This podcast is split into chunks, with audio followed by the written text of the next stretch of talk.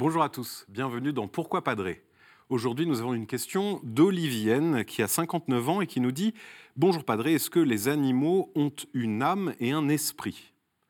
Grande question, question polémique. À chaque fois qu'on parle de cette question, les amis des bêtes se mettent en colère et ont l'impression qu'on dénigre les animaux. Mais pourtant, c'est une question qui touche à l'intime des êtres. Et donc, c'est important de donner une réponse précise. Euh, et moi, pour ma part, comme prêtre, une réponse conforme à ce que l'Église euh, considère comme étant vrai. Ce qu'on dit, c'est que les animaux ont une âme. Et c'est pour ça qu'on les appelle animaux. Ils ont une âme, ils sont animés mais ils ont une âme sensitive, c'est-à-dire un principe d'unité individuelle qui leur permet à chacun d'aller vers ce dont ils ont besoin. Un animal, il va avoir en lui ce principe d'être qui fait qu'il n'est pas qu'un corps, mais qu'il est euh, animé et qu'il peut aller du coup vers son bien, à la différence des végétaux ou des minéraux par exemple.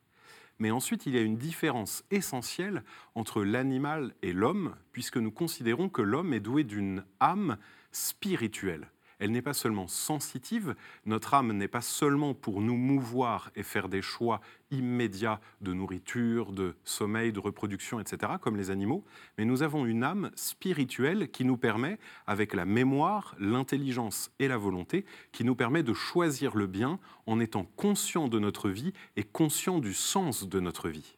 Alors du coup, ça pourrait risquer d'être une espèce de manière de considérer l'homme comme supérieur aux animaux au point que les animaux ne sont rien. Pourtant, la Bible nous dit bien que les hommes ont en charge la nature et en charge les animaux qui sont quelque part les semblables de l'homme.